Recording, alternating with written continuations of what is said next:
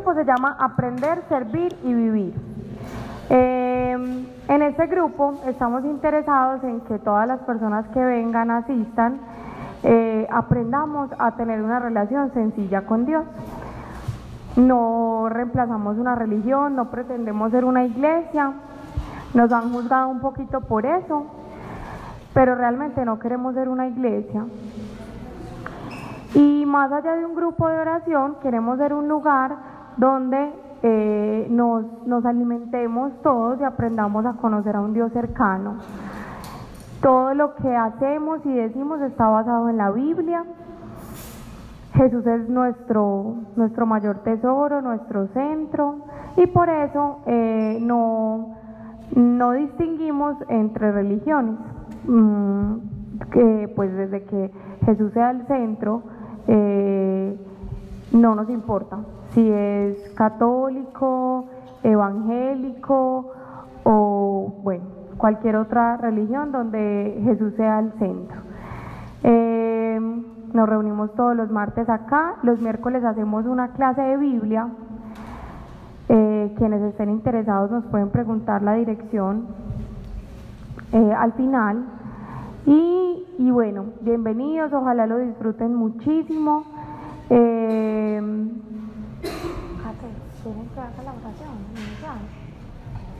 Ah, bueno, listo. Y bueno, les presento a Luis y a Kate que van a, voy a contar su, su historia y su testimonio.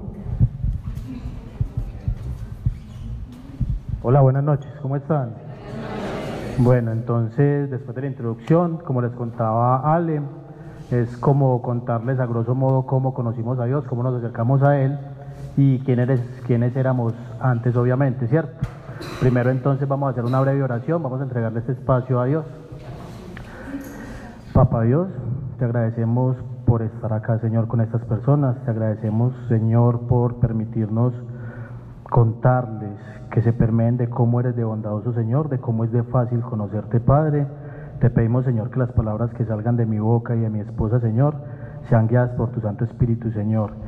Que sea un espacio de aprendizaje, que sea un espacio en el que las personas se puedan llevar de nuestra relación un poquito, una semillita, y que empiecen a entender las personas que apenas están empezando a caminar con Dios, que es súper fácil, que eres un papá que da regalos, que eres un papá que acompaña, que eres un papá que cuando uno se siente en desierto realmente está trabajando en silencio, Padre. Entonces te pedimos que sea un espacio de revelación, que sea un espacio bonito y que sea un espacio que esté siempre acompañado de ti, Señor. Todo esto te lo pedimos en el nombre poderoso de Jesús. Amén. Bueno, entonces básicamente, ¿qué les cuento? Yo hablo muy poquito. Mi esposa es la que habla mucho, entonces yo básicamente les voy a contar eh, quién era yo antes, qué hizo Dios en mi vida para que yo me acercase a Él y mi esposa ya le va a contar un montón de cosas que nos han pasado bonitas con Dios. Eh, soy apenas tecnólogo, ya casi tengo 40 años, y ya tengo 40 años. Entonces, eh, donde trabajaba yo tenía un proyecto de vivienda, básicamente les voy a contar esta partecita que fue la que más me movió, adicional algo que les va a contar ella con nuestro hijo. ¿Qué pasó? Que yo eh, venía trabajando en una empresa alrededor de 13 años, hubo muchos cambios en la empresa y en uno de esos cambios pues, fue Dios ponerme al frente de un proyecto, un proyecto que demandaba mucho de mi tiempo, un proyecto que requería de mí 24 horas, pero con la misma plática que me ganaba al comienzo. Entonces yo estaba encargado de formar alrededor de 18 mil personas que trabajan en esa compañía, ¿cierto? Entonces se imaginarán, celular corporativo, computador corporativo, y eran las 12 y media de la noche, una de la mañana, eh, acostado al lado de mi esposa y mi hijo, contestando correos o atendiendo llamadas de celular. Eh, me cambiaron de cargo, me cambiaron de jefe, proseguía con esa misma obligación. ¿Qué pasa? Como les conté, ya tengo casi 40 y soy tecnólogo. Lo primero que uno hace cuando tiene un trabajo donde medianamente gane bien es apegarse a él, ¿cierto? Entonces me apegué horrible a él, me pegué horrible porque igual necesitaba como el tipo de contrato para, para el proyecto de vivienda y me enfermé. Me enfermé muchísimo, me volví hipertenso y sufría el colon. O sea, el sentado que tienes tú ahí más o menos está bonito para el que yo tenía. Todos los días tenía que sentarme como señorita porque no me aguantaba sentarme de la inflamación del colon. Eh, ¿Qué pasó? Que en agosto del año pasado a mi esposa le invitó una amiga acá a aprender a servir y vivir. Y me dijo, amor, vamos, que no sé qué, todo animado. Yo, vaya, no quise venir, la verdad, me dio pereza, lo confieso. Eh, fue en agosto, como a los ocho días, ella, ella llegó a la casa así, pues, súper impeliculada, súper enamorada, pues, como del grupo. Entonces, a los ocho días me dijo, amor, vamos, y yo como que, bueno, para no incomodarla, entonces dije que sí. Y resulta que en ese momento habían dos testimonios también de dos chicos que pertenecen al grupo. El primero empezó a hablar acerca de que él idolatraba a Nacional, pues muchos somos hinchas de equipos de fútbol, pero entonces me dejó un mensaje muy bonito Dios y era el tema de las idolatrías. Yo que idolatraba al dinero, yo idolatraba a ese salario que tenía, que me tenía emocionalmente inestable, que me tenía en problemas con mi esposa, pero que me daba cierta seguridad. Ese fue el primer testimonio. Luego salió otro testimonio, un chico que le pedía a Dios que estaba aburrido con su trabajo y que lo cambiara. Quiero cambiar el trabajo, quiero cambiar el trabajo. Entonces, efectivamente, Dios lo dejó sin trabajo para podérselo cambiar, ¿cierto? Lo dejó desempleado. Entonces, ese otro testimonio que me dijo a mí, bueno, tenés como un miedo y un gigante enorme y es quedarte sin ese trabajo, ¿cierto? Entonces, ¿qué pasa? Yo me senté como por allá atrás y yo, senté, yo sentía que los dos muchachos me estaban mirando a mí fijamente y que toda la charla fue para mí, absolutamente toda. Entonces, vean, es uno de ellos. Entonces fue muy bonito, fue muy revelador y resulta que me como que me enamoré del grupito. Ese día Luigi, no sé de los que conocen a Luigi, eh, hizo una oración por mí. Luigi trabajó conmigo mucho tiempo, vale también. Eh, y, y Luigi conocía mi situación puntual, mi situación de estrés, que era brutal, la verdad. Entonces Luigi oró por mí y pidió como tranquilidad y toda la cosa. Entonces efectivamente yo empecé a tranquilizar. Eso fue un martes que vine acá, como todos. Y el viernes eh, ella me llamó y me preguntó, ella me decía, amor, renuncie, pues ahí vemos qué hacemos. Y yo era pegado, pegado a ese trabajo y no lo soltaba.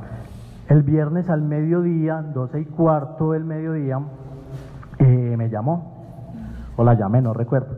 Entonces yo todo lindo, es que amor, no, contigo en todo mi ser y con Dios por todas partes. O sea, estaba, pero mejor dicho, enamoradísimo de Dios en ese momento. Y le dije, el lunes voy a renunciar. El lunes voy, renuncio, no me soportó mi jefecita que tenía. Y a los cinco minutos, cuando yo le dije, o sea, esto está en manos de Dios, a los cinco minutos me llamaron, Luis, allá donde el abogado. Ya, güey. Entonces fui. Luis, mira, lo que pasa es que hubo un cambio en la estructura de la empresa y el puesto que tenés vos junto con otro compañero, pues ya dejó de existir. Es decir, te quedaste sin trabajo y te vamos a indemnizar. ¿Cierto? ¿Qué pasó con la indemnización? Eh, pagué deudas, obviamente, me pude casar con mi esposita y estuve en la casa como ocho días de amo de casa, una cosa relajada, espectacular, sin estresarme por el trabajo como duré dos años y medio. A los ocho días me llamaron de otra empresa, a la cual no mandé la hoja de vida. Entonces me llamaron, me dijeron, necesitamos este cargo, pero vos tenés perfil para este otro. Eh, quedé en el mismo puesto, sin celular corporativo, sin computador corporativo, trabajando a 15 minutos de mi casa a pie. Antes trabajaba en Niquia y vivo en Sabaneta. Y a los dos meses me subieron de salario. ¿Sí? Regalos de Dios. Eh, no caí en cuenta que fui a hacerme unos chequeos médicos, mi presión estaba bien, me dijeron, no sabemos por qué te están medicando para la hipertensión, no sabemos por qué te medican para los triglicéridos y ya me puedo sentar normal. ¿Qué pasa? Donde estoy trabajando, eh, acá no sé qué me inyectaron, pero sigo muy enamorado de Dios. ¿Qué pasa? Yo no hablaba de Dios regularmente y me creía creyente. Eh, a mis empleados o mis, las personas que están conmigo, a todos les hablo de Dios, es lo primero hablar de Dios, es lo primero orar. Y la gente va a mi puesto, es muy bonito porque yo decía, bueno, es que a mí me da como penita hablar de Dios y como orar por las personas. Entonces yo estoy sentado en la oficina mía y llegan y es que, Don Luis, venga, es que me dijeron que usted ora por las personas, ¿tú orar? Sí. Entonces, ¿qué pasa? Yo siento que yo escuché esos testimonios que me hablaron a mí y me siento en la obligación de hablar de Dios siempre. ¿sí? Entonces era como lo que quería contarles. Son milagros pequeños, pero son milagros inesperados y efectivamente Dios hace milagros en la vida de todos. Los dejo con mi esposito. Bueno, buenas noches. Yo soy Caterine. Eh, yo sí les voy a contar de pronto un poquito más a fondo cómo fue que llegamos a Dios. y todo lo mucho más grande pues como que Él ha sanado en nosotros dos. Eh, los dos fuimos muy del mundo, acá le llamamos del mundo a las personas que están en medio de la rumba, del alcohol, de la promiscuidad, eh, de los malos amigos, de las drogas, eh, la rebeldía con los papás, ese es el mundo. Con una diferencia pues de edad pues evidente, entonces... porque él dijo la edad, no porque sea más viejito, no, no, porque él dijo la edad, él dijo la edad. él tiene un poquito más de recorrido, entonces claro, él vivió, él vivió más cosas que yo, pero digamos que eh, fue la misma intensidad. Eh, en lo que ambos hicimos fue igual, solo que él lo hizo por mucho más tiempo que yo, porque él nació primero. Eh, éramos, somos católicos y teníamos la costumbre, como la mayoría, eh, sin querer ofender a nadie, la mayoría de los católicos que somos muy solo de ir a misa. Y así éramos nosotros, incluso no íbamos cada ocho días, sino pues dejamos de ir, incluso él, él fue el que me dijo pues como que volvamos a misa, porque yo duré muchos años sin ir. Y eh, todas las noches tenía yo la costumbre de orarle a Dios y decirle, eh, Dios, gracias por mi familia, por el empleo, por la comida, por mi trabajo, eh, perdóname mis pecados, malas palabras, malas acciones, malos deseos, malos pensamientos y malos sentimientos. Padre nuestro, gloria al Padre y ángel de la guarda. Literal, esas eran mis palabras todas las noches. Todos los días era igual. Y un día, eh, en septiembre o en octubre del año 2017, en una de esas oraciones repetitivas, yo le dije a Dios que yo quería creer en Él como creía mucha gente, especialmente mi mamá. Mi mamá es muy creyente porque mi hermanito cuando tenía seis años se lo robaron, de, lo montaron en un bus de, en Sabaneta y se lo llevaron al Parque de Río, le cambiaron el uniforme y eh,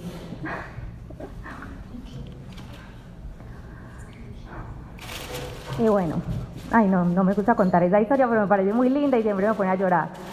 Eh, y a las dos horas ya mi hermanito volvía en un bus a Sabaneta porque eh, el señor lo dejó solito y él empezó a llorar y un señor que es el hijo de la vecina trabaja ahí en Parque de Río y lo reconoció que casualmente es el papá de un compañerito, era un compañerito de, preescolar de mi hermanito. Entonces, bueno, llamó a la casa, a la mamá, que era la vecina, y mi mamá llegó del trabajo a las dos y media y ya eh, vio pues el gentío en la casa porque somos de barrio y los de barrio se tumulta la gente pues y qué pasó y uno no hace nada, pero igual es ahí en el Entonces ella llegó y se asustó al ver todo el mundo y le dijeron, Gloria, tranquila, que fue que a Julián se lo habían robado, pero ya viene en camino. Entonces desde ese momento mi mamá se entregó a Dios, pues porque lo vio como un milagro, pues evidentemente es un milagro muy grande. Entonces eh, yo le dije a Dios que yo quería creer en Él como, como mucha gente, especialmente mi mamá. Eh, en enero del año pasado, 2018, unos mesecitos después, nosotros vivimos en un tercer piso que es de escaleritas de caracol, que son las que tienen barroticos pues y huequitos. Y no tenemos balconcitos, sino que es un pedacito de muro donde uno se para y abre la puerta y ya están las escalas. Y Samuel tenía dos años, para ese momento eh, gateaba más de lo que caminaba y nosotros le cuñábamos la puerta con el patio, que es como una cuna grande. Y eh, está la sala y la cocina ahí juntica y yo estaba en el baño, me demoré mucho tiempo en el baño y mi esposo quedó en la cocina haciendo el almuerzo y no vio cuando Samu corrió el, el patiecito y gateó y se quedó ahí en ese murito. Nosotros tenemos al frente un parquecito infantil y Samu pues creció ahí porque en el primer piso viven mis papás, en el segundo vive mi tía, en el tercero nosotros, entonces cualquiera de, las, de los tres pisos, Samuel todo el tiempo pues ahí en el parque. Y eh, cuando yo llegué a la sala, estaban pues los jugueticos de Samu y eh, él rayando una zanahoria, porque recuerdo la cena pues tal cual, era una zanahoria y miré para la puerta, entonces vi pues como a Samuel, ahí pues como agachadito y le vi como el pelito entre la malla. Me demoré unos segunditos como en reaccionar bien, cuando como que lo asimilé, me fui, lo cargué, miré el barrio, los vecinos, pues como que nadie, como no lo ve, ¿cierto? En ese momento pensé yo. Y eh, pues yo no decía nada, ya él como que dibujó la escena, se la imaginó y se desesperó pues mucho y yo estaba callada. Eh, esa noche recordé mi oración y lo que le había pedido a Dios de que me pasara algo, que me hiciera creer en Él y fue muy bonito y a la vez como que uno se cuestiona eh, el por qué a mí, ¿cierto? Cuando hay tantas mamás que todos los días pierden niños porque no conocen el peligro y pues simplemente quieren algo y se van. Y si él corrió el patio fue para salirse. Pues supongo que ahí se sentó, no sé, o un ángel o se sentó Jesús, no sé, y Samu se quedó ahí o le dijeron quieto y no se movió más. Y yo le dije a mi esposo esa noche, eh, a partir de ahora tenemos que entregarle la vida a Dios porque no nos va a alcanzar la vida para pagarle este milagro. No porque nos debamos respeto, no porque seamos, para ese momento no éramos esposos, porque nos engañamos, entonces nos dejamos, no, es porque a Dios hay que pagarle eso, porque Dios es real y merece todo el respeto de nuestra parte. Y la cosa quedó así, eh, yo empecé a pensar cómo le pagaba a Dios ese milagro y se me ocurrió eh, hacer un ayuno. Lo menciono porque al comienzo todo lo que nos pasó lo relacionábamos con el ayuno. Entonces se me ocurrió y ese día pues que me levanté a hacer ese primer ayuno, por primera vez le hablé a Dios eh, en voz alta, nunca lo había hecho, siempre era en mi mente cuando me estaba quedando dormida. Y esa mañana le dije, Dios, eh, yo hoy voy a hacer este ayuno porque te quiero agradecer por lo que hiciste por Samuel, porque quiero demostrarte que realmente estoy muy agradecida. Eh, a soportar todo el día porque lo quiero hacer. Me fui para el trabajo y todo el día estuve a punta de agua y recordaba la cena, pues como él, él ahí y qué hubiera pasado, ¿cierto? Y bueno, fue muy conmovedor pues para mí.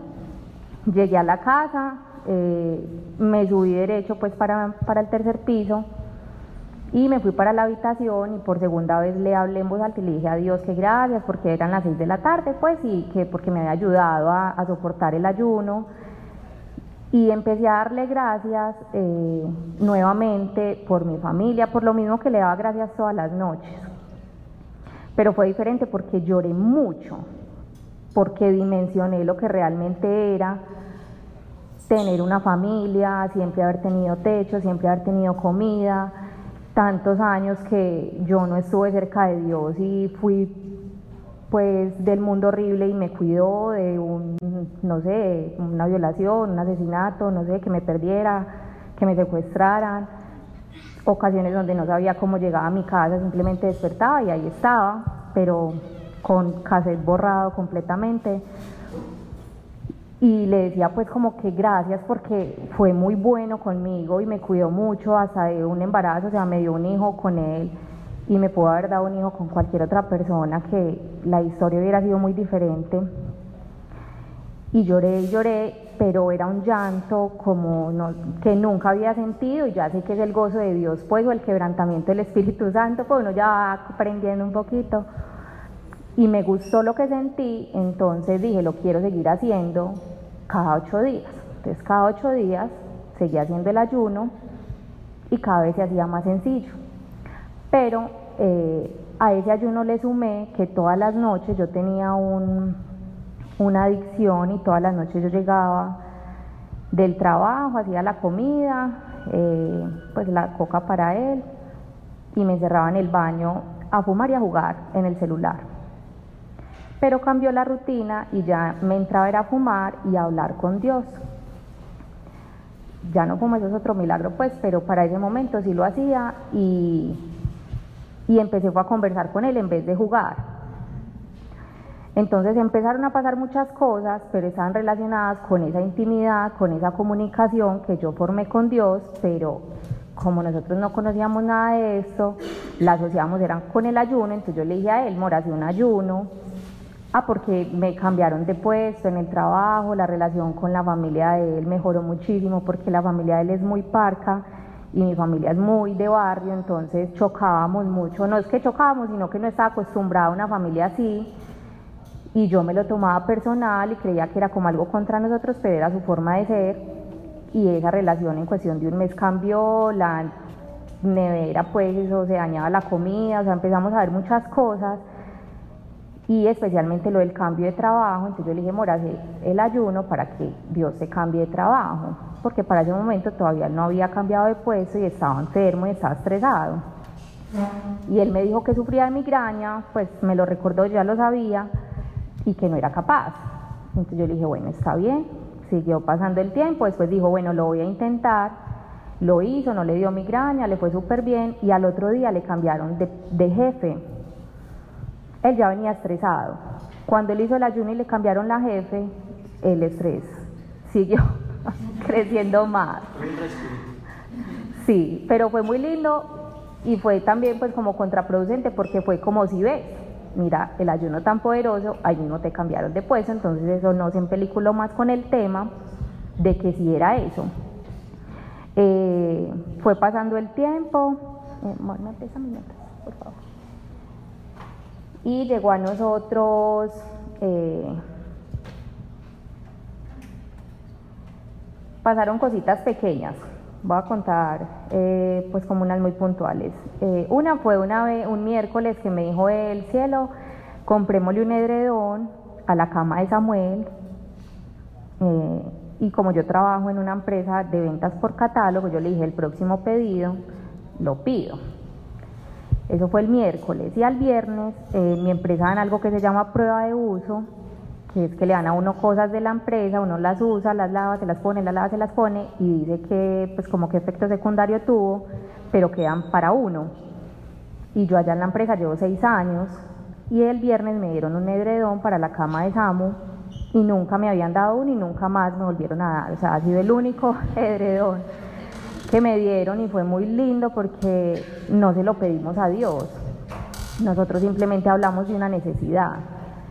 Eh, pero cuando uno empieza a acercarse a Dios como con esa inocencia, como con ese amor y ese desinterés, Él obra de formas muy lindas, donde uno no le tiene que pedir, y no quiero decir con eso que uno no le pueda pedir, sí le puede pedir, pero es muy lindo llegar al punto donde no todo se lo tengo que pedir, sino que Él ya sabe yo qué necesito y simplemente me lo da. Luego eh, empezamos, llegó a nosotros el tema de los ángeles. Hicimos ese ritual aquel pues de los ángeles, no sé si algunos lo conocen. Y em, eso abrió pues como ciertas puertas que en ese momento no sabíamos, pues yo la verdad no sabía que habían ángeles de los dos tipos, pensé que todos los ángeles eran de Dios.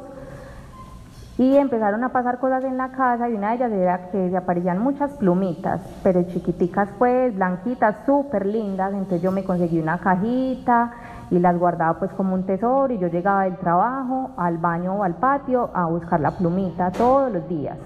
Y yo, ay Dios, no me dejaste hoy una plumita. Eh, porque para mí esa era una manifestación de Dios en mi casa.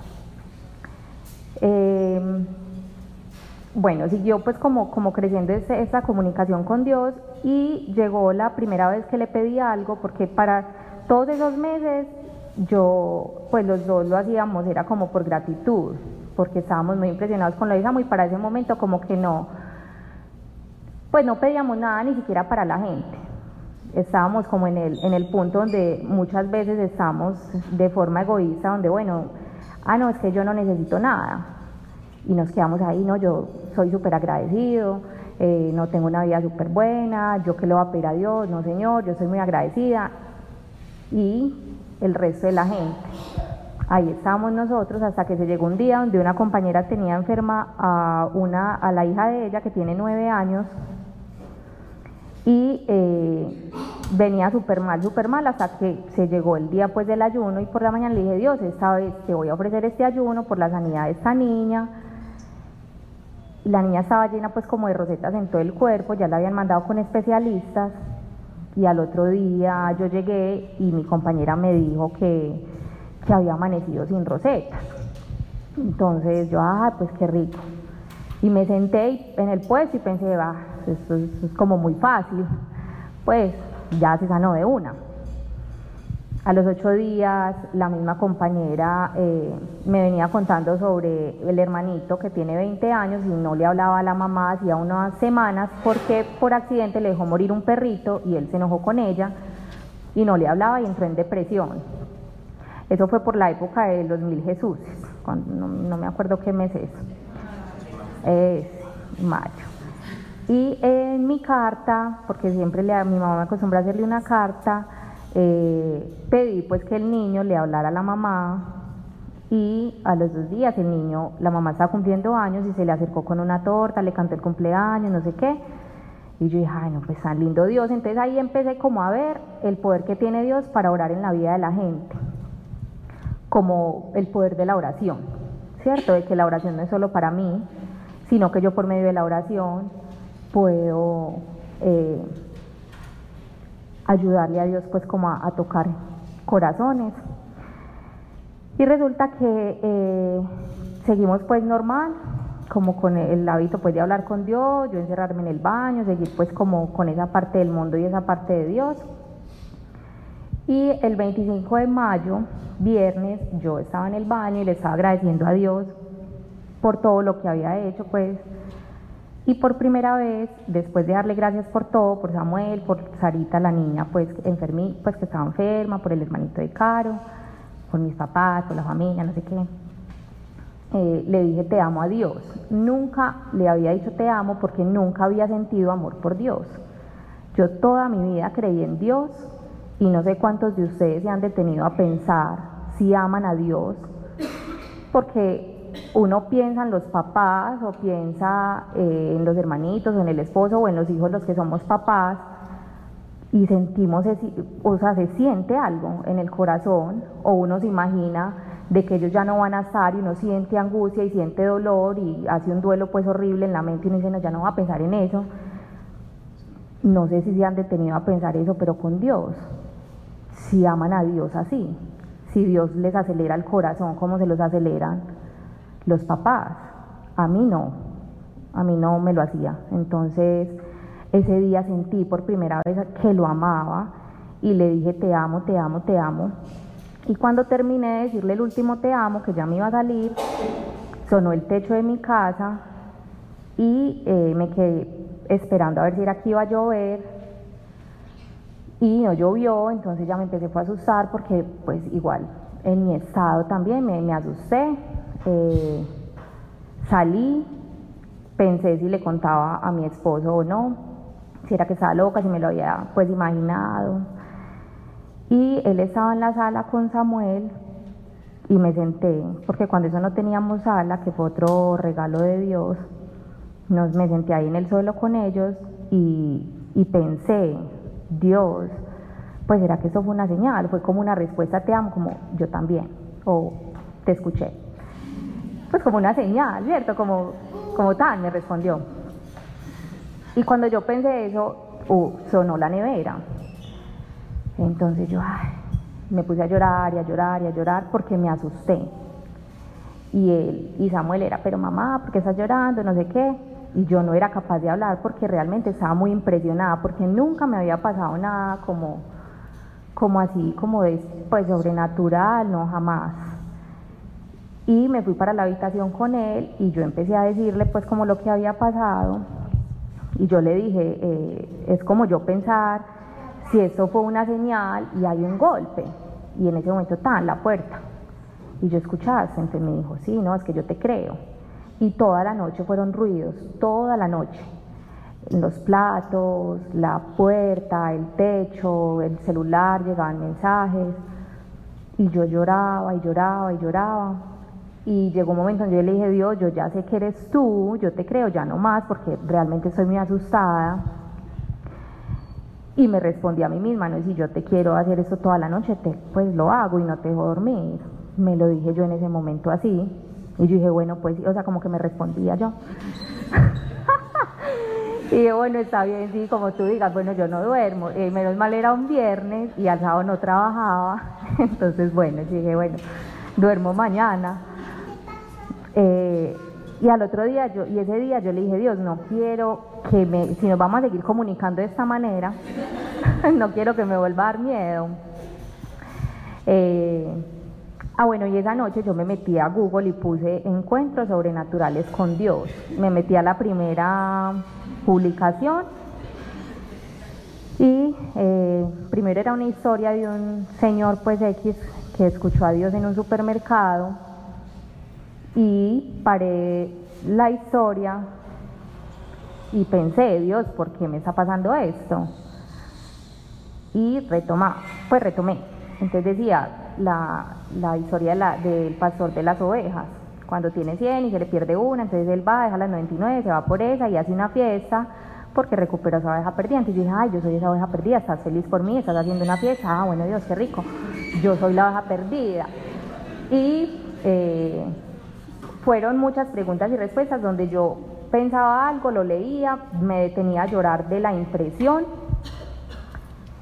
y así fueron varias cosas, pero las que se me quedaron grabadas fue esa.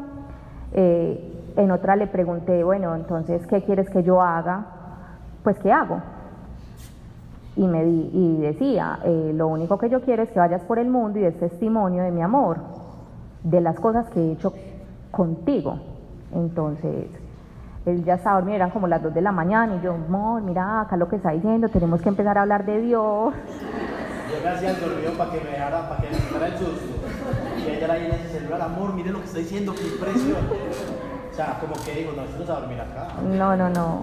Y yo le dije, tenemos que empezar a hablar de Dios y no era como ir a tocar puertas, ¿cómo estás? Vengo de parte de Dios, no.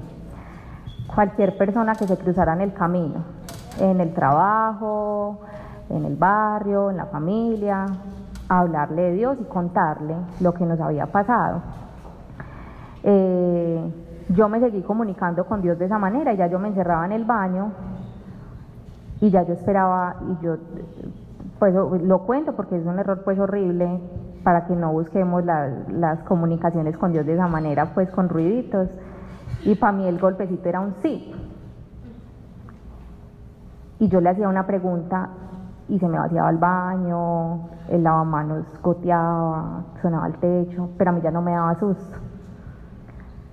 Cuando él se fue a quedar sin trabajo, primero le dijeron que lo iban a echar eh, con justa causa. Yo lo llamé, eh, nunca lo llamo, realmente yo no lo llamo y nos, pues nos escribimos muy poco durante el día. Y ese día me dio por llamarlo al mediodía eh, y él me dijo, amor, me están echando, estoy apagando, pues estoy recogiendo mis cosas, estoy apagando, o sea, ya él había dado por hecho que lo iban a echar y pues ni siquiera me iba a contar ni nada, sino que en ese momento yo me dio por llamarlo, cosa que nunca, me contó el por qué, fue por un correo, pues era una excusa pues muy boba, un correo que se quedó en bandeja de salida y que porque él había dicho que sí lo había, que sí lo había enviado y que por eso pues. Entonces fuimos a hablar con el abogado de mi empresa, que está pues allá en la, en la oficina, y él me dijo, no, no, eso no da echada, dile que se deje echar. Entonces yo le llamé y le dije, amor, déjate echar. Él, ay, como no, déjate echar. Entonces yo con él en el teléfono, llegó el abogado, eh, y él dijo, ah, no, ya no voy a renunciar, porque lo querían hacer renunciar. Y él dijo, pero ¿cómo así? Mira, tu hoja de vida. Dijo, no, no importa, no voy a renunciar, pues dime qué tengo que hacer para que me hagas el proceso y pues me eches ah, entonces tenemos que volver, hay que cambiar la carta, no sé qué. Ese día se dieron las seis de la tarde, no lo pudieron sacar, el, abogado se fue, llamó a la jefe de él a preguntarle pues cómo sobre el tema, la jefe le colgó el teléfono, entonces él se fue a buscarla personalmente y mientras se fue pasó el tiempo y no lo pudieron echar ese día, entonces le dijeron madrúgate mañana y mañana terminamos. Esa noche yo llegué a mi casa y le dije, Dios, pues me encerré igual. Y le dijo, bueno Dios, eso lo causaste tú. Entonces, el golpe. Ya, bueno. Van a ser cambios positivos. Y me dijo que sí. Eh, va a durar mucho tiempo. Yo llegué a ese punto, muchachos, pues fue muy charro porque cuando yo vi sanación de corazón, eh, eh, María me decía pues como que era muy charro porque era, pues Dios no se manifiesta de esa manera y era el enemigo quizás tratando de asustarme con ese tipo de cosas y yo lo tomaba, era como Dios. Eh, entonces, ah, que sí, que pruebas que son que es una prueba, antes que era una prueba, antes salí yo, cielo, ya hablé con Dios, no te preocupes, Él es el que está causando esto, eh, es una prueba, pero son cambios positivos, no me dijo cuánto tiempo va a durar, eh, entonces tenemos que tomarlo como una prueba de Dios, entonces cero rencor, cero rabia, cero tristeza, cero angustia, nada tranquilo, mañana vas, firma tu carta, te despides, no pasa nada y ya. Me dijo, bueno, al otro día fue y le dijeron, haz de cuenta que no pasa nada, vete para tu puesto.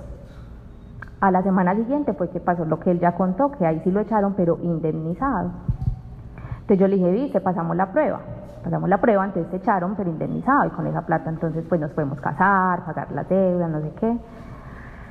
Eh, Mientras él estaba sin trabajo, em, estaba, él estaba ya en casa, entonces estaba barriendo la casa y llegó a la sala y pensó, Dios, qué rico una salita. Y terminó de barrer y se paró en la puerta y vio cuando a la casa de mi mamá estaban entrando como una banquita, pues como esas dos sillitas pero juntas.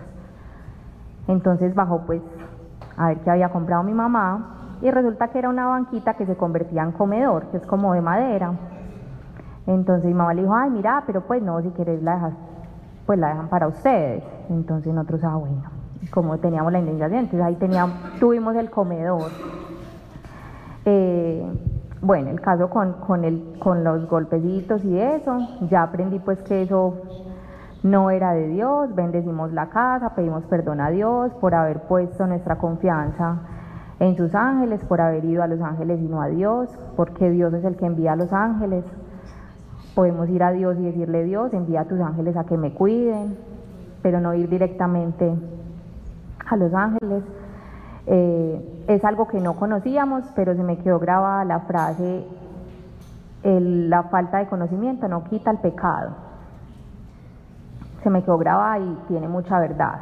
Y con Dios Independientemente de que Dios sepa que uno no lo hizo con una intención mala o algo así, hay que pedirle perdón. Entonces le pedimos perdón. Las plumitas se dejaron de aparecer. A veces salen, pero ya obviamente no las guardamos ni nada, pues las botamos. Eh, llegamos, yo llegué al grupo porque pensé que acá me iban a hablar sobre los ángeles porque en ese tiempo estaba con lo de las plumitas, entonces mi amiga me dijo que venía un grupo de Dios y yo dije, ay, allá de pronto me pueden decir esto de las plumas si es de los ángeles o qué, si si es de Dios. Y llegué y pues nada que ver con eso, esa, esa charla la dio Juan, no se me olvida, me gustó mucho y ya pues le conté a él y seguí viniendo y a medida que fui viniendo, porque yo hice la sanación de corazón tiempo después, mucho tiempo después, se dejaron de aparecer las plumas. Y yo le decía a Dios, porque si antes estamos buscando más, nos dejaste de aparecer las plumitas, porque dejaron de aparecer. Y yo dije triste. Entonces, bueno, eh, después hice la sanación de corazón y bueno, lo que ya después pasó. Con eh, el auxilio de vivienda del que les hablaba ahorita, eh, salieron, salió un proyecto en Sabaneta y dijimos, bueno, pues postulémonos.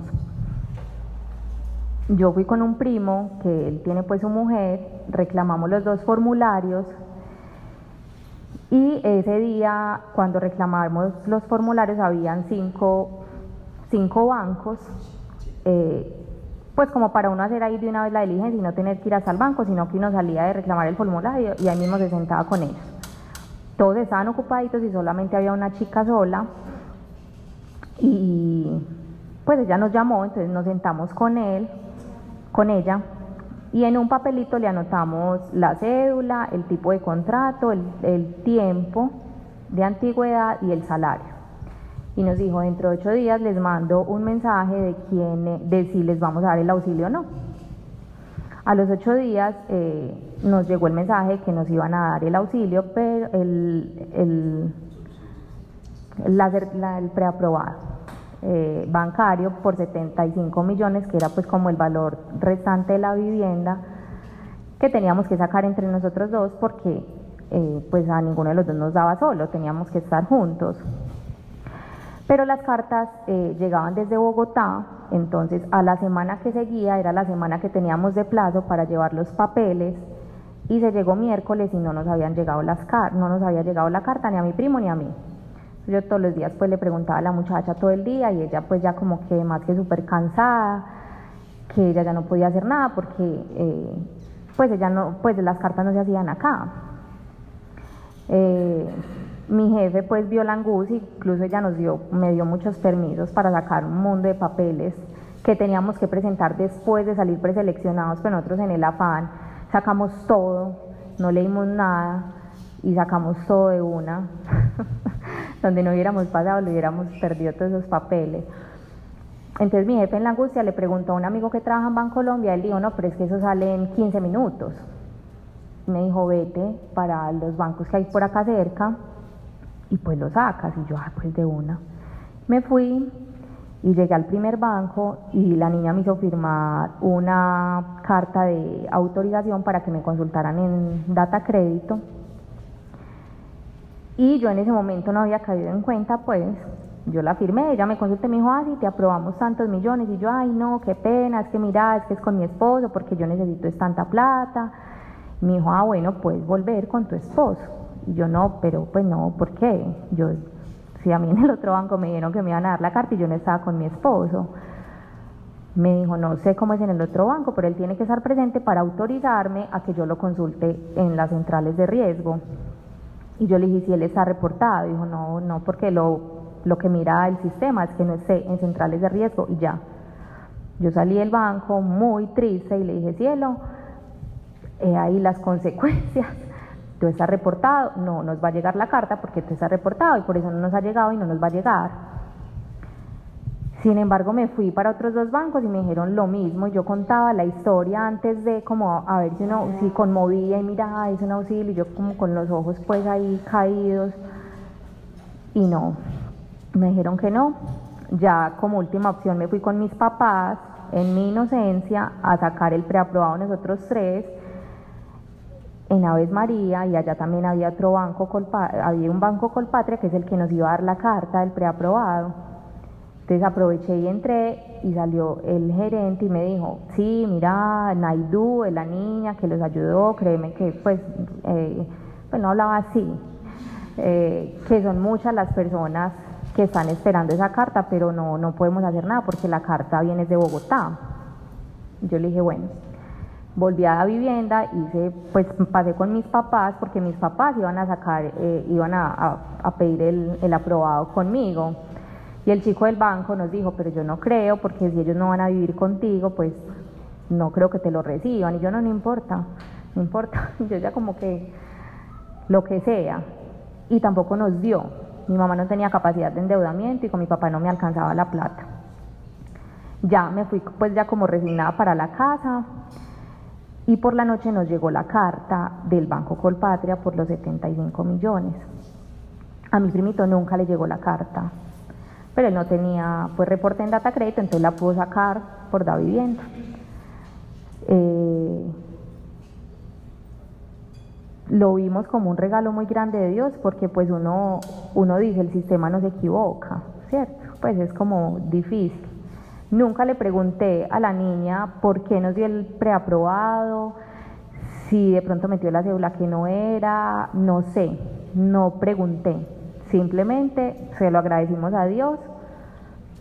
El Banco Colpatria es el banco al que él le debía la plata, o sea, al que lo tenía reportado en Data Crédito y fue el banco que nos dio el preaprobado. Entonces Dios no solo nos da el preaprobado, sino que nos lo da por medio del banco al que le debíamos la plata, como para hacerlo más, más guau, como nivel Dios.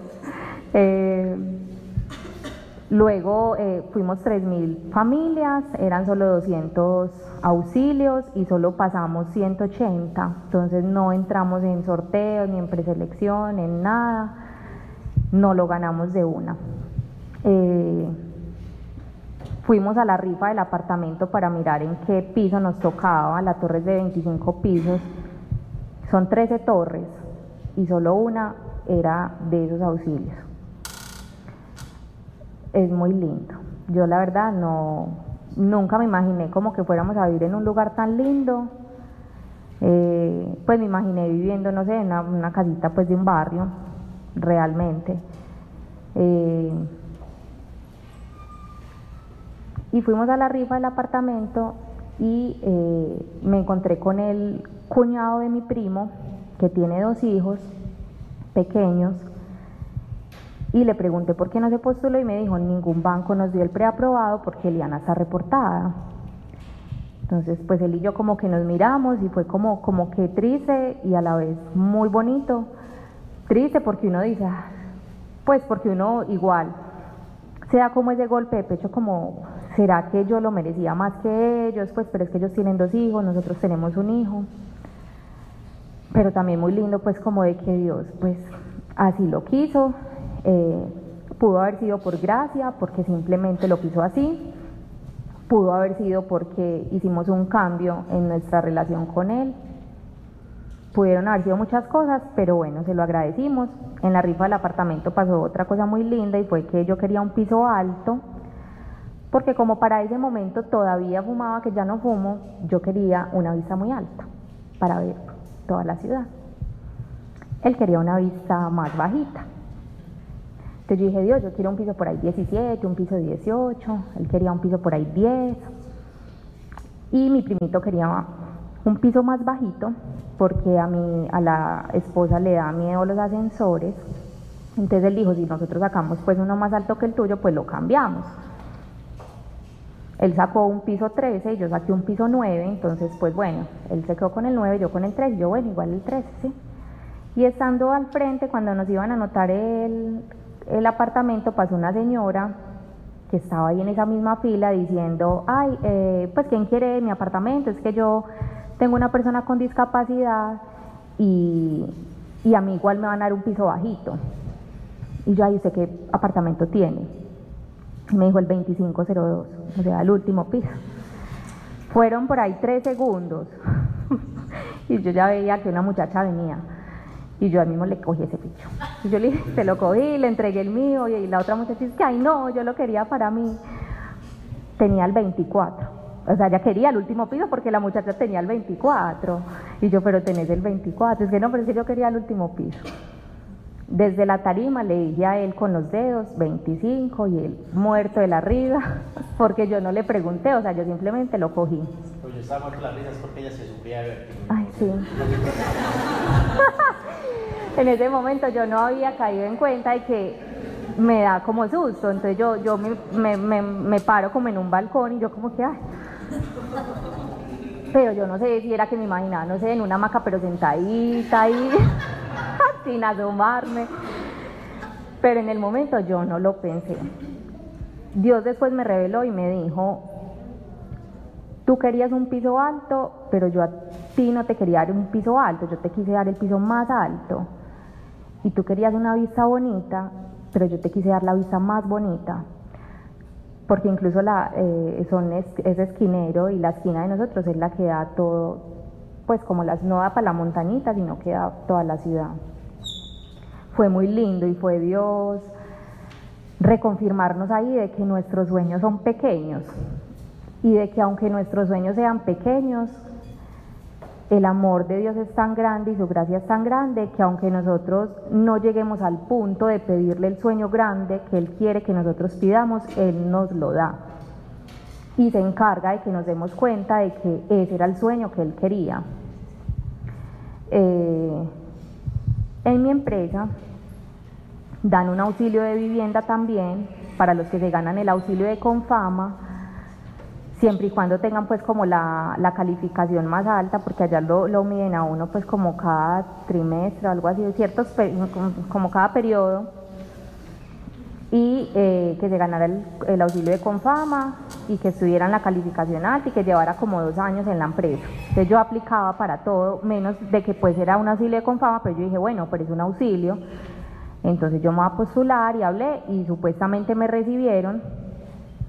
Eh, eso fue el año pasado, luego nos casamos, me- nos fuimos pues a pasear y cuando estábamos paseando fue la fiesta de fin de año de mi empresa y yo no pude ir obviamente. Cuando yo regresé, eh, yo pregunté si ya habían dado el auxilio de vivienda y me dijeron que no. Y yo dije, ay, pucha, bueno, porque a mí me metió en la cabeza que Dios nos iba a dar ese auxilio.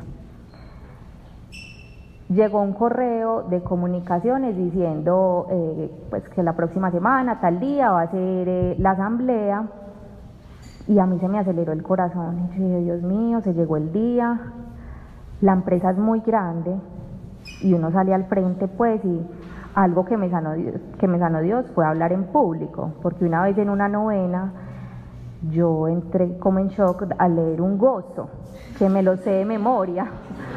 O sea, yo salí a leer el gozo y, y yo me vol- pues me puse caliente horrible, me llené de parches rojos y llegué al puesto y mis compañeras me empezaron a hacer así delante de todo el mundo y yo quedé traumada y nunca jamás quise volver a hablar en público. Entonces se me, y yo dije, Dios mío, voy a salir al frente, ¿qué voy a decir? No, allá no me vas a poner a gaguear, o sea, yo dije, ya esto es para mí. Salí de la empresa con el ojo aguado, casi llorando, y yo decía, Dios, yo no puedo creer que me vayas a dar este auxilio. No, es que, o sea, eres tan lindo, y yo me iba como emocionada, y yo ahí no. Como con esa felicidad y ese amor por Dios, y eh, me llegó un mensaje al celular, ya Dios me había venido hablando un tiempo atrás por medio de las horas, ese es otro cuento. Y cuando eran las 5 y 55, entonces llegué a mi casa y busqué 5 y 55 y decía que iba a llamar a una nación que no me conocía porque Dios me había glorificado, algo así. Yo dije, Dios, la nación que no me conoce, la empresa no me conoce, yo voy a salir al frente, me van a conocer. O sea, como reafirma, porque eso fue ese mismo día. Yo dije, ay, fue pucha.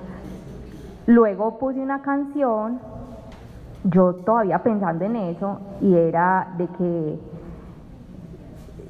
de que la, eh, dice como que la atmósfera está cambiando y que el Espíritu de Dios está en ese lugar y que se siente en la atmósfera, pues una canción muy suave. Yo dije, Dios mío, es la atmósfera de la empresa que va a cambiar cuando yo esté para la. Esa atmósfera se va a llenar del Espíritu Santo, ¿yo qué voy a hacer? Eh, me subí para mi casa a lavar la ropa y yo dije, Dios, pues, perdón, pero necesito una reconfirmación.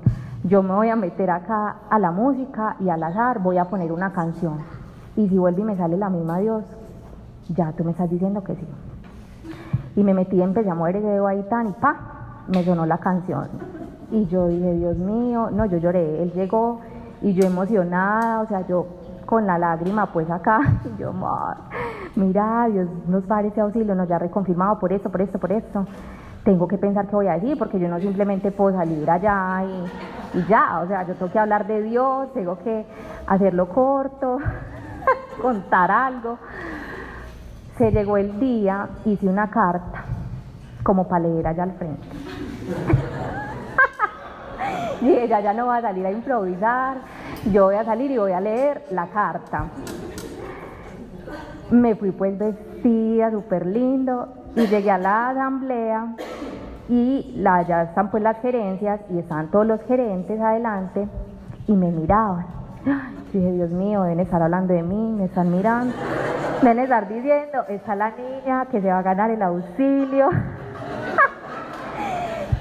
Yo sudaba, o sea, no, es que ellas no sabían lo que yo sentía, me paré al baño, yo en el baño, Espíritu Santo, toma el control de mis palabras, que no sean mis palabras sino las tuyas, Señor. O sea, yo me armé la película, llegué al puesto y dije, no voy a leer la carta, Dios mío, voy a improvisar, o sea, tú vas a hablar por mí, cuál carta, ni qué hijo de madre, allá salimos, no me vas a dejar en ridículo. Se llegó la diapositiva del auxilio, cuando dice la muchacha. bueno, muchachos, eh, ustedes ya saben que en diciembre en la fiesta ya se dieron los auxilios de este año, eh, ya tenemos que esperar, no sé qué, bla, bla, bla. Y Dios en ese momento me dijo, te tenía que enseñar que era la fe. Eso es tener fe. Tú te emocionas con algo que no tienes, tú das por hecho las cosas. Él se encargó de hacerme montar en una película impresionante para poderme enseñar lo que era la fe y mostrarme la fe que me falta. Porque nosotros pedimos algo y nosotros no nos emocionamos así. Pues ni lloramos, ni le damos gracias anticipadas. Y muchas veces si lo hacemos, lo hacemos porque alguien nos dijo, pero no porque en el corazón sentimos que Él no lo va a dar, sino porque alguien nos dijo que uno debe darlo por hecho y dar las gracias, pero en el corazón no está esa verdad y por eso a veces no pasan las cosas. Fue muy lindo y no nos ganamos ese auxilio, pero fue hermoso lo que pasó y esa comunicación pues como que tuvo con nosotros y la certeza de que yo tengo de que él nos va a dar esa plata por cualquier medio pues y si no nos la da no lo ayuda a pagar, pero y si no nos lo ayuda a pagar pues no importa, mi casa pues seguimos pagando arriendo. Si tenemos con qué pagar arriendo, pues bueno. Porque mucha gente a veces se, carga, se carga mucho porque no tiene casa propia, porque no tiene un título profesional, porque no tiene cierto cargo, cierto salario, cierto vehículo, cierta moto. Y es como, como un estrés tan, pues que Dios no lo puede dar, sí, claro pero vamos a seguir queriendo algo más. O vamos a tener la casa, o vamos a tener el carro, pero vamos a tener el problema con la familia, o vamos a tener la tristeza, vamos a seguir atados al alcohol, etc. Entonces, yo ya sé que no somos de acá muchachos y nos tenemos que creer que nosotros estamos acá pues como de pasoncito y no de pasoncito para vivir bueno. Sí podemos vivir bueno, pero no es solo para vivir para nosotros porque lamentablemente entramos como en, como en el egoísmo y, una vez escuché, cuando uno está con Dios uno no está cómodo, porque Jesús no estaba cómodo. Jesús le dice a alguien que lo va a seguir, pues vamos, pero yo no tengo donde recostar mi cabeza. Usted verá si se viene conmigo, pues yo no tengo prácticamente donde dormir. Pero nosotros nos enfocamos todos los días en tener una vida cómoda, en tener una vida tranquila, en tener una vida feliz, en estar súper bien con Dios, pero nos cuesta desacomodarnos un poco, comer un poquito menos si es que le vamos a dar a alguien, o si es que solamente tengo los pasajes, no somos capaces de dar ese pasaje e irme a pie. Nos podemos hacer la ruta de la ciclovía de Niquía a la estrella, pues no sé hasta dónde irá, a la, Sí, como a Mallorca, ¿cierto? Pero ahí sí normal. Entonces, ya sé que no soy de acá y dejé de estresarme por lo que tengo acá. Que quiero muchas cosas, sí. Que quisiera tener una vida pues como estable y cómoda y pues salir y comer bueno, ir a pasear, sí. Pero dejó de ser como el foco y cuando veo que me desenfoco, valga la redundancia, me aterrizo y, viene Dios y me recuerda eh, que yo no vivo acá para, para atesorar cosas acá, sino arriba. ¿Cómo será ese tesoro en el cielo? No, pues no sé qué más puede haber, pero, pero bueno, pienso, pienso en ello y como que me, me relajo.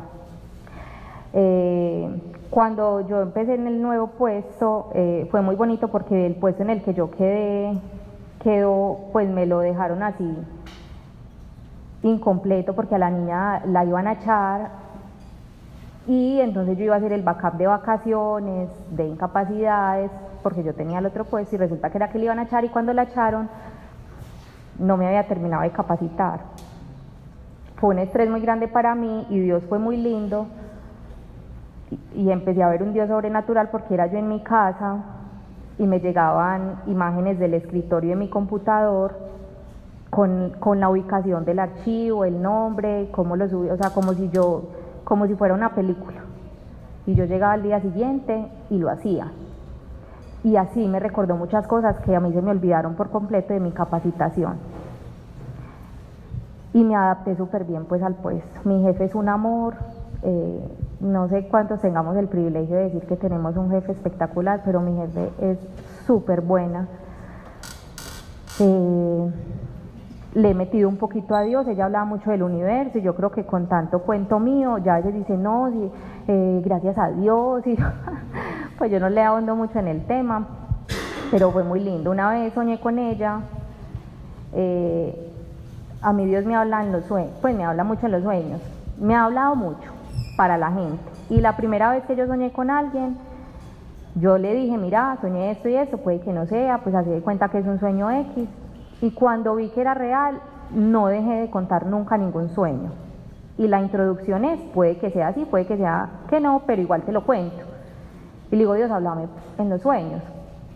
Y una de ellas fue mi jefe y soñé que alguien le escribía en un papelito que no pensara más en el pasado, que dejara de cargar como con todas esas tristezas y que se las entregara a él. Y al otro día llegué y me le encerré, pues me le metí a la oficina y le dije, mira, eh, soñé esto, esto y eso, no sé si de pronto has estado estresada por algo que pasó. Y ella era como, y se reía. Ella es toda delicada, ¿cierto? O sea, ella es así, y es toda delicada, entonces, no puede ser, en serio, y se reía y yo sí. Me dijo, Katy, yo tuve unos problemas con mi esposo eh, hace un tiempo y esta semana hemos estado peleando mucho por el tema. Y yo le dije, ah, bueno, André, mira qué lindo. Dios que te está diciendo, pues acércate a él y decirle, ya no quiero tener más eso y ensayar a ver qué pasa. Entonces, bueno, la he ido metiendo pues como hay mucho en el cuento de Dios, no del todo, pero ahí por los laditos. Eh, Dios me dio una revelación eh, muy bonita cuando estábamos en la luna de miel, porque mi esposo el primer día botó la argolla en el mar.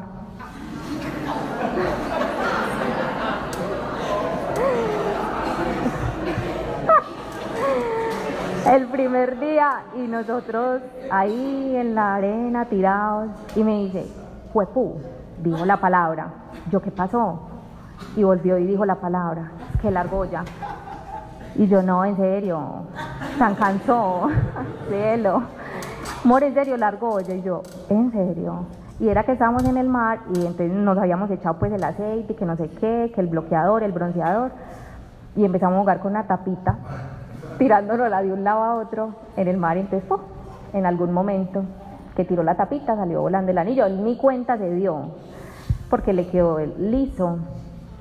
Y ese estrés, en que yo, bueno, ya, pues si lo que más se va a hacer, no importa. Y él súper estresado. Y me estaba bañando en la noche, íbamos, íbamos a ir a la discoteca. Y él dice que ve allá en la discoteca, entonces con argolla, yo sin argolla, lo empiezan a mirar a uno. Van a pensar que soy soltero, ay, no muy charro.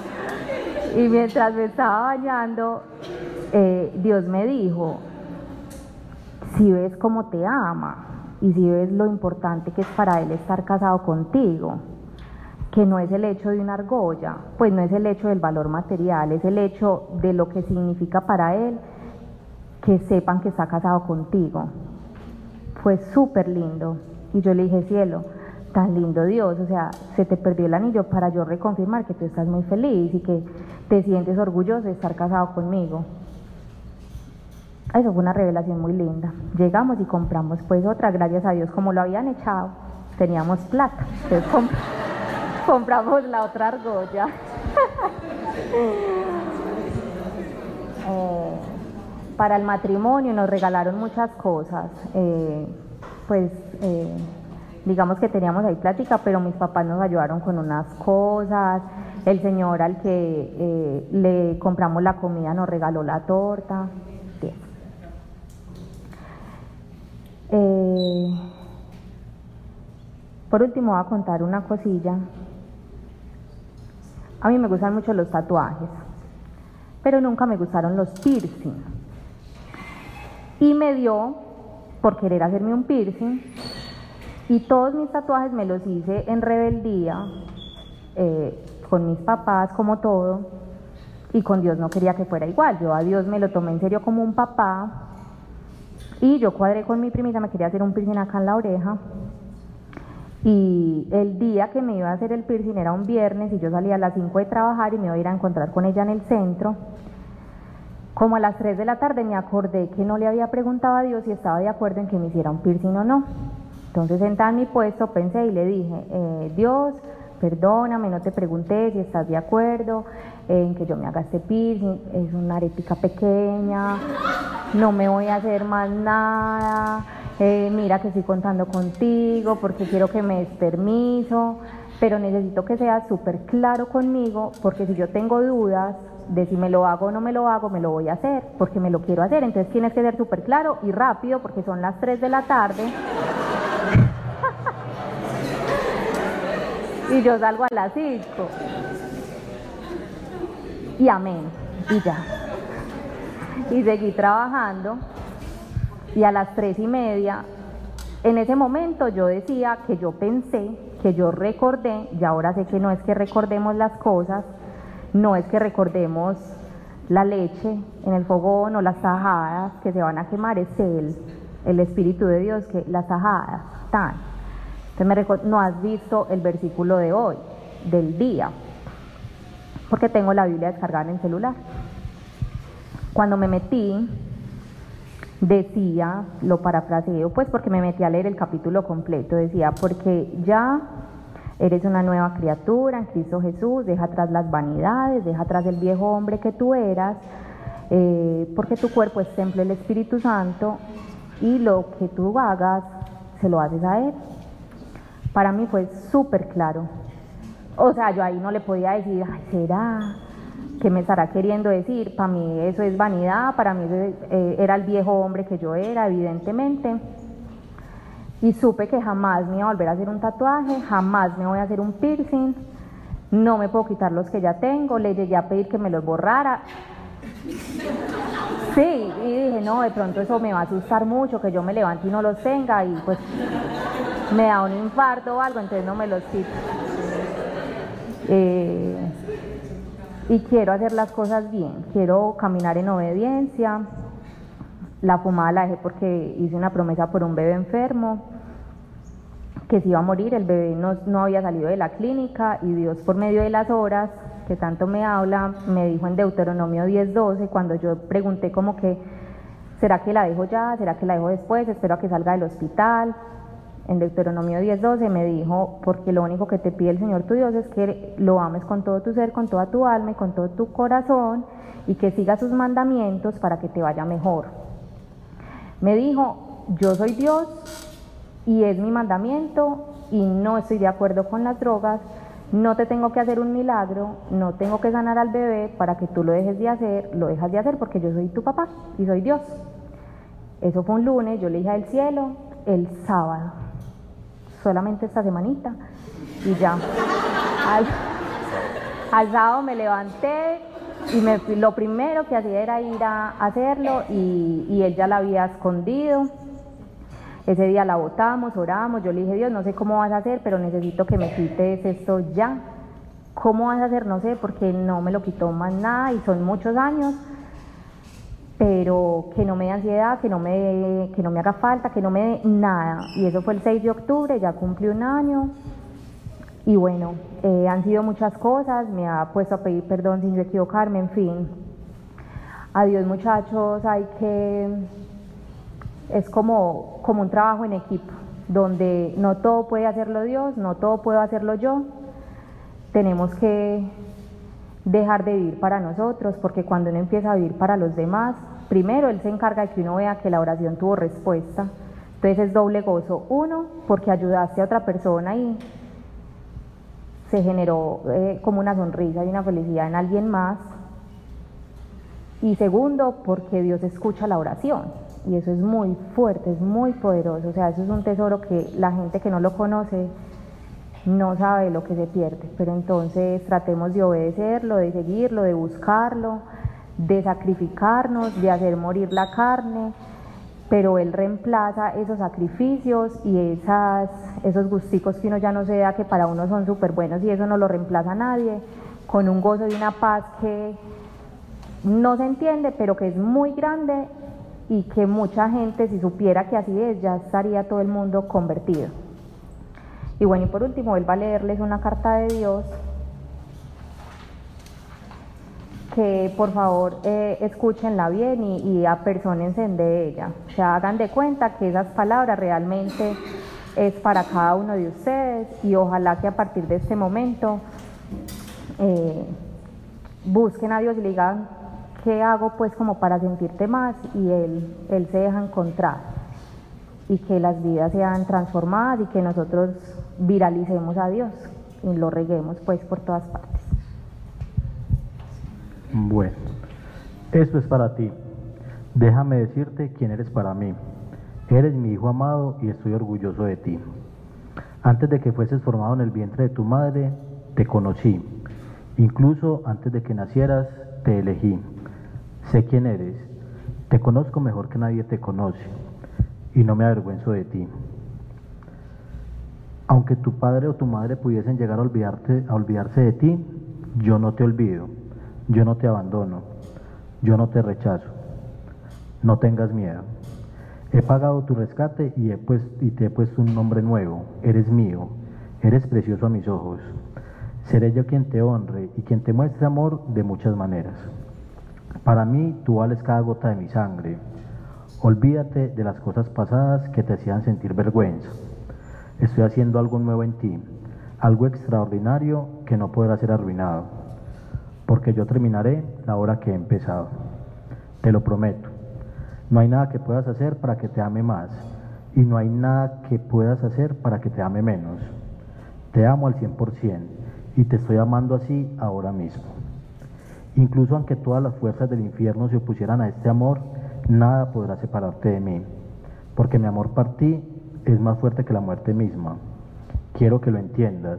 Mi mayor placer es amarte sin límites. Estoy cantando una canción de amor sobre ti. Estoy bailando de alegría por tenerte y he convocado una gran fiesta en el cielo. Para celebrar tu rescate. Permítete, permíteme decírtelo una vez más. No tengas miedo. Solo esfuérzate y sé valiente, porque yo estoy contigo para enfrentar cualquier desafío.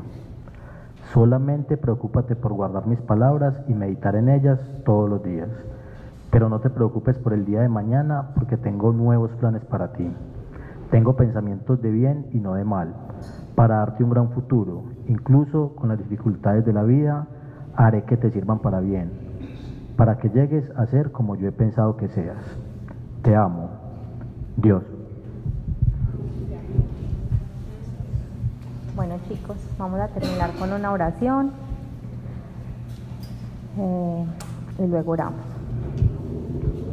Los que quieran, los que son nuevitos, eh, pues podemos orar por ustedes, lo que deseen, llámese el guion, eh, oremos.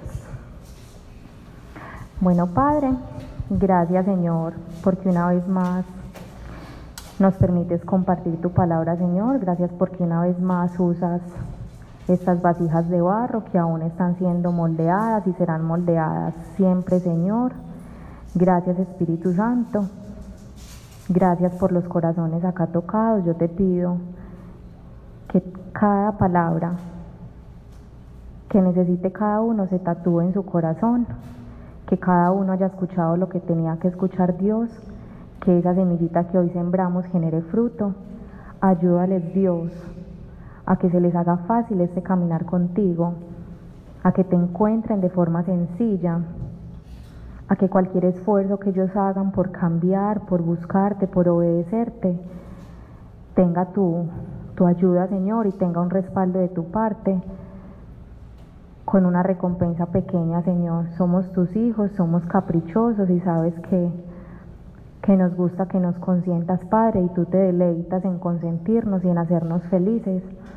Yo te pido que separes todas estas personas para ti, que permitas que todas a partir de este momento te sirvan a ti y que a medida que ellos se enfoquen en hacer tu obra, Señor, y en continuar con el legado de nuestro Señor Jesús, sus vidas sean transformadas de formas maravillosas y de paso la de sus familias. La necesidad de cada corazón te la entrego, Padre, para que seas tú primero sanando las heridas, sanando los miedos, sanando esas culpas que hay en nosotros y permitas que tengamos una nueva historia contigo, Señor. Todo eso te lo pedimos en el nombre poderoso de Jesús. Amén. Amén.